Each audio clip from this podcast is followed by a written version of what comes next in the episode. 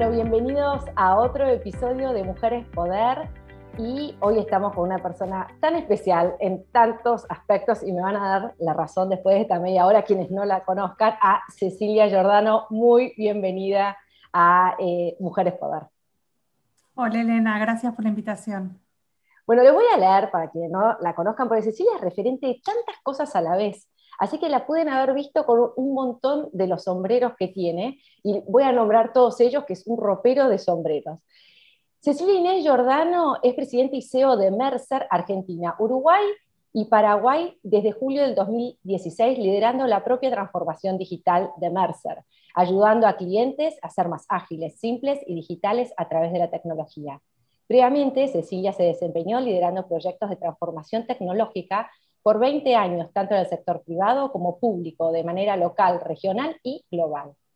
Cecilia es contadora pública y licenciada en Administración de Empresas de la Universidad de Buenos Aires y cuenta con varias especializaciones y cursos que le permiten generar equipos de alto desempeño a través de competencias como inteligencia emocional, liderazgo e influencia. Qué interesante esto de la influencia. Cecilia es miembro del directorio de AmCham eh, desde el 1 de junio del 2020. También es miembro de Voces Vitales, embajadora de la organización del Cono Sur y miembro del Women Corporate Directors. Participa en el equipo de diseño de coloquio de IDEA, que ahora sos directora también, ¿no, Cecilia? Sí, a partir de este año soy directora de IDEA. Ahí está, eso lo vi hace poco, así que hay que agregar eso a tu bio, que cambia minuto a minuto en el, segundo año consecutivo y este año también en el equipo de experiencia management. Cecilia ha sido reconocida como Top 100 Influencer 2019 y Top 10 Influencer de SEO durante la pandemia en 2020 Ranking Horse. Ya ven el lujo que es estar con Cecilia, que además es tan generosa, no solamente nos da tiempo, cada vez que le he llamado por algo, siempre está. Y hoy a la mañana preparándome para esto, me acordé una pequeña anécdota que creo que te pinta tan bien. Cecilia hizo durante el año pasado muchas eh, vivos eh, por Instagram, que no, no, era, era un poco más novedoso en aquel entonces, y preparamos nuestra entrevista, ella me entrevistó a mí, y me acuerdo que se me cortaba la comunicación. Yo no saben lo nerviosa que estaba, porque sabía que era importante, está en vivo, es ¿no? un momento de mucho nervio. Y Cecilia lo llevó como una señora. En ningún momento me hizo sentir incómoda. Después tampoco, yo me disculpé sin parar. Fue un tema de conexión, pero la pintó como gran líder que es, ¿no? Esas personas que asumen todo lo malo que puede suceder y te abre el camino. Y nunca más lo mencionó una reina. Pero Cecilia, vamos a hablar de otras cosas, solo para pintarte que quería contar esta anécdota. Estamos en un fuerte proceso eh, de digitalización de las empresas donde vos tenés un rol protagónico. Y más allá de eh, lo que significa esto para los procesos, el trabajo a distancia, el modo de trabajar, me gustaría entrar en otras consecuencias que quizás pensamos menos, que creo que esto puede llegar a tener. Esta digitalización puede ser que nos ayude como sociedad a sacar aquellos sesgos inconscientes que podemos tener respecto a las personas, respecto a quién hace el trabajo, cuando está en blanco y negro, en este, ceros y unos. Es más fácil sacar los sesgos y eso puede llegar a hacer que la evaluación del trabajo y del mérito sea más objetiva eh, y de alguna manera nos juega a favor de romper el techo de cristal. ¿Cómo lo ves vos? Wow, primero te tengo que decir que me hiciste una presentación que me ruborizaste toda. Bueno, muchas gracias.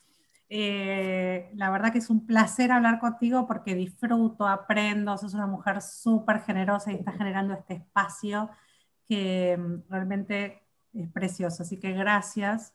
Y el tema que traes es muy interesante porque está comprobado que muchas compañías que utilizando procesos de automatización, inteligencia artificial, los sesgos permanecen. Oh. ¿Por qué? Porque al momento de diseñar e implementar la solución, están los sesgos de los propios programadores.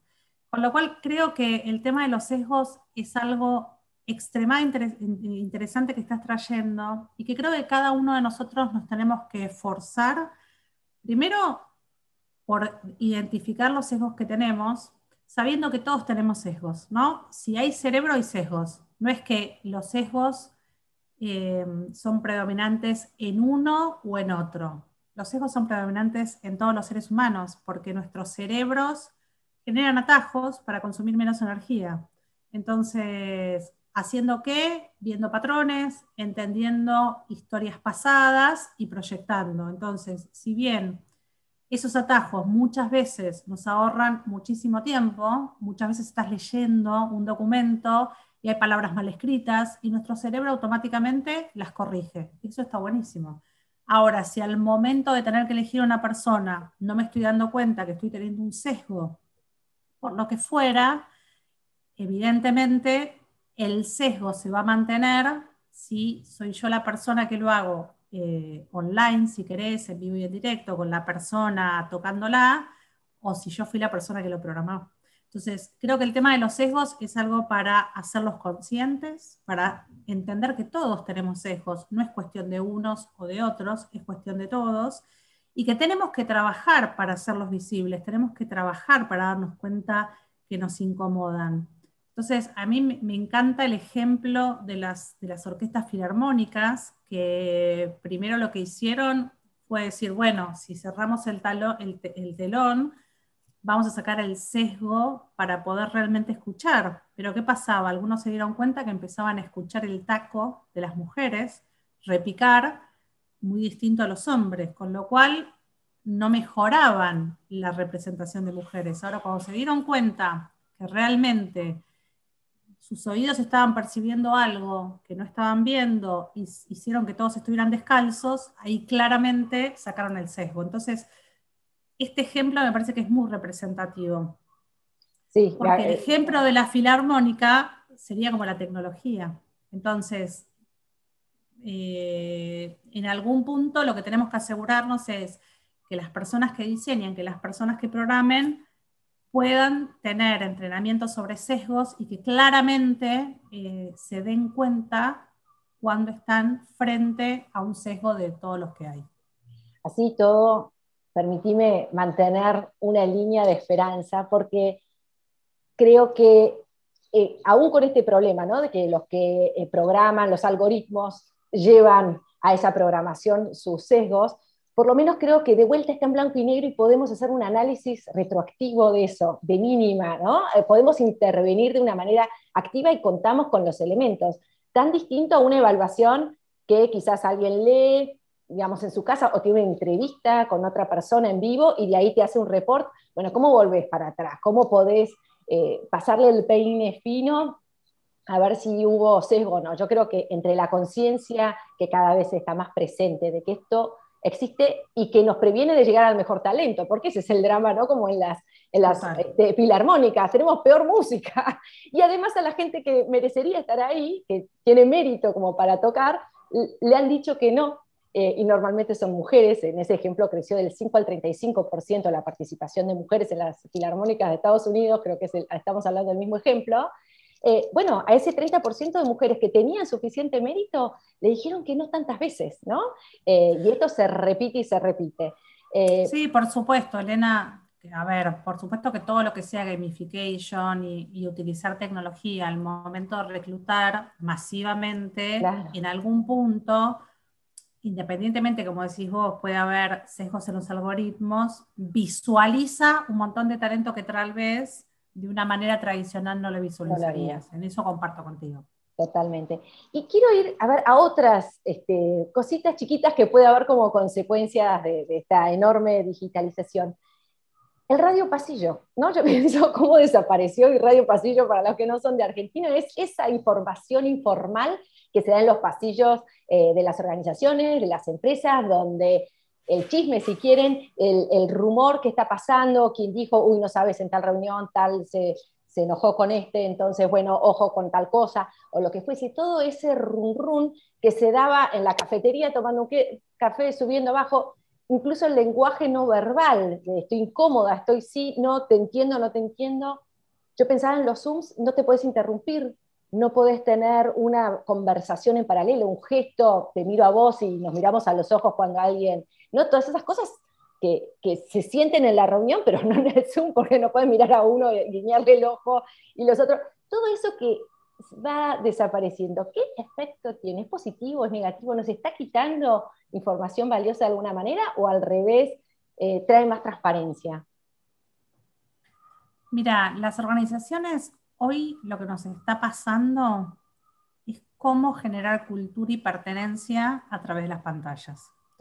Y que creo que esto que estás diciendo nos falta, ¿no? Nos falta esa mirada cómplice, eh, pero no, nos olvidemos que están los WhatsApp, con lo cual yo creo que el radio pasillo per se no es que desaparece, sino que ahora cambia el formato. En vez de ser el radio pasillo, eh, es el radio WhatsApp, porque los WhatsApp están al rojo vivo. Entonces, me parece que mm, el ser humano en general eh, cuando vos le preguntás a una persona cómo está o qué cosas podríamos hacer mejor o bueno, juntémonos para ver qué hacemos en términos de alguna estrategia en la organización, como que siempre salen las cosas malas, ¿no? Mm. Eh, y no todas las cosas buenas. Con lo cual yo creo que eso es algo bastante común del ser humano eh, y que se mantiene y lamentablemente la virtualidad hace que perdamos esa empatía, esa escucha, porque cuando estábamos viéndonos, como decías vos, yo podía ver tu cuerpo, podía ver si estabas cansada o realmente tenías, estabas energizada. La verdad que en la pantalla perdemos ¿no? Mucho, mucha gestualidad, muchas veces las personas directamente eh, apagan la cámara, entonces directamente te queda una voz en el, por la pantalla, ¿no? como la, la novela de una voz en el teléfono. Sí. Em, entonces, la verdad, creo que estamos frente a un momento donde se hackea mucho la posición del líder y del líder pensando, uno individualmente se tiene que liderar su propia vida, ¿no? Te tenés que liderar tu propia agenda, tenés que ser responsable de tus tiempos, de tus rutinas, de tus pausas, no echarle la culpa a tu líder. Porque hoy estamos como en un momento nada normal, eh, que nos genera mucho dolor eh, hasta nuestros cuerpos. Eh, estamos viendo niveles de ansiedad, depresión en jóvenes que te diría, yo no, no pensé que íbamos a ver. Entonces, hoy el gran desafío es cómo generar este concepto de pertenencia y cultura a través de la virtualidad y cómo leer esto que vos decís, cómo leo a las personas con las que estoy trabajando, todo que, bueno, cómo hago check-ins, cómo a través de tres palabras puedo darme cuenta cómo está su cabeza, su corazón y su cuerpo para empezar la reunión. Por ahí todo que, bueno, cancelamos la reunión. Bueno, ¿de qué manera lo hacemos? Bueno, creo que hoy se pone en jaque mucha la creatividad. Y vos dijiste una cosa también muy interesante, ¿no? En ese radio pasillo no solo estaba el chisme o estaba la queja, también estaba la creatividad estaba el contarte una idea y que vos me digas, ay, sí, sí, pero si hacemos esto, o si lo hacemos un piloto en un cliente, o si... Y ahí, por ahí lo escuchaba otro y la idea se mejorando y le ibas peloteando. Hoy, hoy estamos perdiendo ese momento de conexión tan valioso con lo cual tenemos que ver de qué manera lo generamos. Entonces, creo que es un momento de mucho hackeo el que estamos viviendo em, y que tenemos que estar muy cercanos a la gente y muy empáticos, ¿no? Cosas que venimos diciendo hace mucho tiempo, pero que hoy nos damos cuenta que no tenemos los líderes que necesitamos para navegar este momento tan incierto de la humanidad. ¡Wow! Qué fuerte lo que estás diciendo. Y mientras hablaba yo pensaba, ¿no? El famoso elevator speech, que era, eh, ¿no? Como nace esa figura de, de esos tres minutos que tenés para explicar una buena idea, que es, estás en un ascensor de casualidad con un gran líder. De casualidad lo venís esperando en el lobby hasta que aparezca y haces, la boba y te ¿no? Por supuesto, que te da la oportunidad de estar en el mismo edificio, si no olvídate. Y cuántas de esas, en chiquitito o en grande, uy, me hago no sé qué, cuando medio que le mando el comentario, bueno, esas oportunidades, quizás también hay que reflotarlo y abrir esos WhatsApp como, bueno, ese es un poco el pasillo, no sé, mientras hablaba, hacía pensando y decir, bueno, quizás tendríamos que hacer más verbal esta posibilidad de, está todo ok si le mandás un comentario, un algo a un líder, aunque no sea línea directa, o no sé, quizás estoy diciendo una, no sé, una cosa que no se hace para nada, Pero bueno, como si, si queremos tener esa cultura y esa cosa que también tiene el componente de lo informal, además de lo formal, bueno, cómo hacerlo de una manera sin que compartamos eh, las cuatro paredes, ¿no? Qué, qué, desafío difícil. y esto que decir, nos faltan los líderes para estos tiempos. Sí. sí.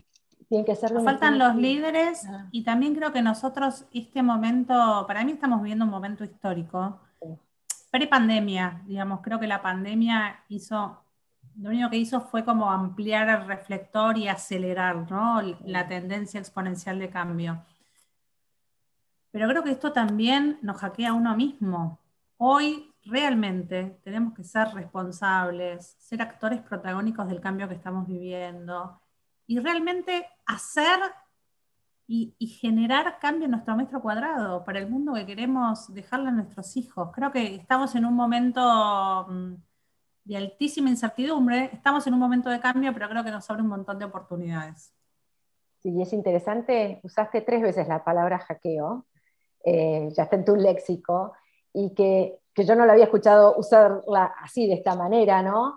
Y más bien de hacker, que es como una invasión, una disrupción total en tu sistema, que tenés que volver a empezar de cero, que no encontrás aquellos archivos donde te apoyabas y tenés que volver a construir todo un edificio, si querés, intelectual que, habías puesto en tu trabajo y, qué, qué, buena imagen. Eh, quiero romper otra idea que muchas veces tenemos, yendo más a, lo personal, eh, el preconcepto ¿no? de que las mujeres que quieren acceder a cargos tan altos y de tanta responsabilidad como vos, que sos un aseo de una empresa multinacional, significa sí o sí de alguna manera sacrificar eh, lo personal, ¿no? lo privado, la familia, etc. Y me parece que ese es un preconcepto que priva a muchas mujeres a priori, incluso a nivel inconsciente, de querer ambicionar, yo quiero liderar una empresa multinacional, este, y no pensar que por eso van a tener que sacrificar cosas personales. Así que te escuchamos. Bueno, lo primero que te diría es que mm, yo nunca vi como dos Cecilias, ¿viste? La Cecilia del ámbito personal y la Cecilia del ámbito profesional. Siempre sentí que era la misma persona que me proponía un montón de cosas. Y en eso agradezco, y lo digo siempre, a la crianza que tuve, a los padres que tuve, que lo que me inculcaron es que el límite interno y que todo lo que me propusiera lo iba a conseguir. Por supuesto que lo que iba a mediar es el nivel de esfuerzo y perseverancia que tenía que poner para conseguirlo. Entonces, la verdad es que mm, te puedo decir que soy una mujer ambiciosa, que antes me costaba decirlo, porque mi sesgo me generaba una connotación negativa a la palabra. Hoy me doy cuenta que, que no, que la ambición para mí es un motor y una energía de superación y de ponerme un objetivo alto y desafiante y mediar los medios para conseguirlo. Eh, y siempre tuve claro que quería tener una familia y ser mamá, pero por otro lado siempre tuve claro que quería liderar una organización. Eh, no te voy a decir que el camino fue fácil, porque uno tiene sus propios miedos, tiene sus propios sesgos, sus propios prejuicios, eh, y también algunas debilidades que tenés que trabajar para poder conseguir lo que querés. Em, y hoy te digo que creo que tengo una buena combinación de experiencia y juventud en términos de, bueno, hay cosas que antes me pesaban mucho y que me doy cuenta que, bueno, me pesaban por mi propio miedo o por uh, mi propia falta de autoestima o porque estaba pensando que dirán los otros. Y hoy me doy cuenta que en realidad quiero ser feliz, quiero estar en equilibrio, quiero estar en bienestar, quiero hacer cosas que me hagan bien. Y la verdad que a mí me pone muy feliz hacer todo lo que hago, desarrollarme profesionalmente, liderar una compañía, sentir que estoy dejando huella, que estoy dejando un impacto, que estoy haciendo algo positivo no solo en mi organización, sino que eso pueda tener impactos en la comunidad y mirando hacia adentro, sentirme contenida por mis amigos, por mi familia, ver a mi hija y ser la mamá más viste que se te cae la baba de decir, wow, pero esta chica, ay, qué bien criada que está. Bueno, por supuesto que eso no es responsabilidad mía, responsabilidad de mi marido y mía, ¿no? Pero eh, nada, la verdad es que creo que mm, uno se pone mucha presión eh, en el camino porque también sos joven, no sabes, estás aprendiendo. Eh, hoy te diría que me siento muy equilibrada y muy en bienestar. Eh, me gusta mucho el concepto de bienestar, porque si uno está en bienestar, estás en un estadio de bien lograr lo que te propongas. Entonces, uno tiene que cambiar ese chip, ¿no? Y, mm, y la ambición no tiene que llevarte a estar en un estadio de malestar. Yo creo que la ambición, en mi caso, es un motor de generación, de energía, de proponerme cosas, de querer hacer cosas. Eh, y yo me siento que estoy en un estadio de bienestar. Eh, así que mm, mi recomendación es de tener cerca gente que también nos pueda autoequilibrar, ¿no? Eh, una red. Para mí la verdad es que todas las mujeres, vos sos una de ellas, que siempre te lo dije, sos una mujer extremadamente generosa, que abrís espacios. Eh, creo que las mujeres que me han acompañado a lo largo de toda mi vida fueron una red y son una red de contención cuando uno empieza a perder el rumbo o, bueno, creo que uno tiene que tener bastantes redes, ¿no? La familia, los amigos. Para mí, las mujeres que me rodean son una red de, de mucha contención porque vos nos rodeas también, ¿no? También eso es importante, esa reciprocidad se da naturalmente eh, y, Cecilia es una gran mujer que siempre está apoyando a todas las iniciativas, grandes, chiquitas, públicas, privadas, en ese sentido, este, que, que aceleran la autonomía y el desarrollo de las mujeres.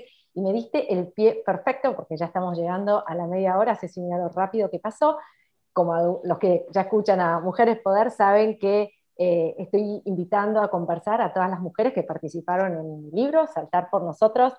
Por nosotras son 34 mujeres referentes de Latinoamérica y eh, está dividido en capítulos muy cortitos el libro. Eh, el, de, el que le pedí a Ceci que interviniera es el primer amparo está en nosotras mismas.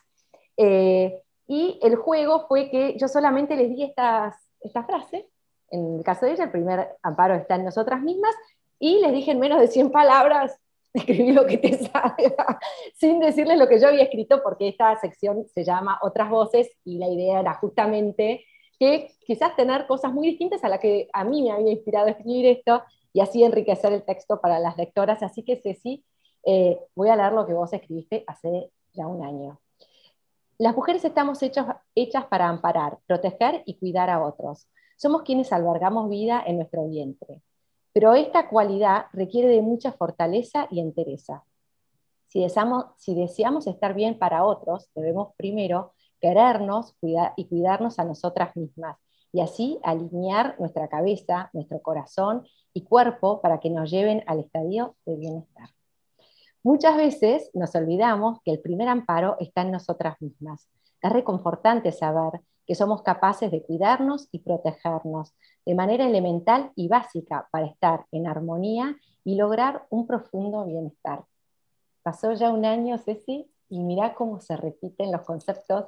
Y esto es muy fuerte porque pasa con todas las entrevistadas. Se ve que hay mucha integridad porque, este, y me emociona cada vez ya, las que me escuchan estarán cansadas de escucharlo, pero es como cae con su peso propio, ¿no? Cuando hay verdad en lo que pensamos, lo que decimos y lo que hacemos una y otra vez, esto de cuidarnos a nosotras, estar bien, estar en eje, que es lo que estabas diciendo, esas redes que nos protegen y que también protegemos, primero estar bien nosotras y llegar a ese bienestar para bien lograr y para bien hacer, ¿no? Y esa ambición que vos admitís y te lo agradezco que sea con esa palabra, eh, y no solamente con la de aporte, sino esa ambición que es un poder transformador en, este mundo, y es como lo que vos estás diciendo, el tipo de líderes que necesitamos, que se la juegan, que ponen toda su pasión, toda su capacidad, con la posibilidad de errar en el camino, que también está en juego, pero de eso se trata. Eso es ser líder. ¿eh? Eso es lo que no, un líder no puede delegar en la toma de riesgo. Las otras cosas son más fáciles, pero la propia y que asume las consecuencias del riesgo que toma. Así que eh, te agradezco. ¿Te acordabas de lo que habías escrito, Ceci? Sí, sí, ahora que lo leíste, por supuesto que sí. Eh, y vos sabés que también me emocionaste porque mm, me acuerdo del proceso cuando lo escribí y la verdad que no habíamos preparado esta charla. Eh, entonces, yo también me emocioné cuando la escuché porque me, me, reescuchaba en un montón de cosas que conversamos hoy. Y bueno, es estar cada vez más convencida de, del camino que vamos tomando, ¿no? Que cambian muchas cosas, pero algunas, los valores básicos, no. Y eso hace que seamos quienes somos. Así que eh, Cecilia Giordano, vuelvo a agradecerte tu presencia, tu tiempo, tu vocación, tu entrega infinita y tu enorme generosidad y cariño. Me encanta escuchar a líderes como vos de tal magnitud, con esa cadencia, ¿no? con esa tranquilidad, con esa calma, con esa paz. Eh, y esto se ve en los grandes líderes, una tranquilidad, que el tiempo está ahí, que no están acelerados, que no hace falta eh, parecer ocupadísima con cuatro cosas a la vez, al revés, poder tener foco y estar presente donde estamos, ese eh, es un verdadero líder. Así que te, agradezco un montón y, también que visualices tanto tu trabajo. Para mí eso es un aporte a, muchas mujeres que encuentren en vos eh, un, un, liderazgo, un modelo a seguir y a ver, ¿no? Es importante, importantísima la visualización de mujeres líderes de nuestra sociedad. Bueno, la verdad era un placer, sabes que siempre disfruto hablar con vos, te admiro muchísimo y creo que lo que estás haciendo es impactando positivamente la vida de muchísimas mujeres. Ya sobrepasaste la cantidad de seguidoras, ¿no? Ya estás arriba de las 100.000, así que la verdad es que está buenísimo, me encanta. Gracias. Bueno, gracias a todas las que nos escuchan y nos vemos entonces en el próximo episodio de Mujeres Hasta luego.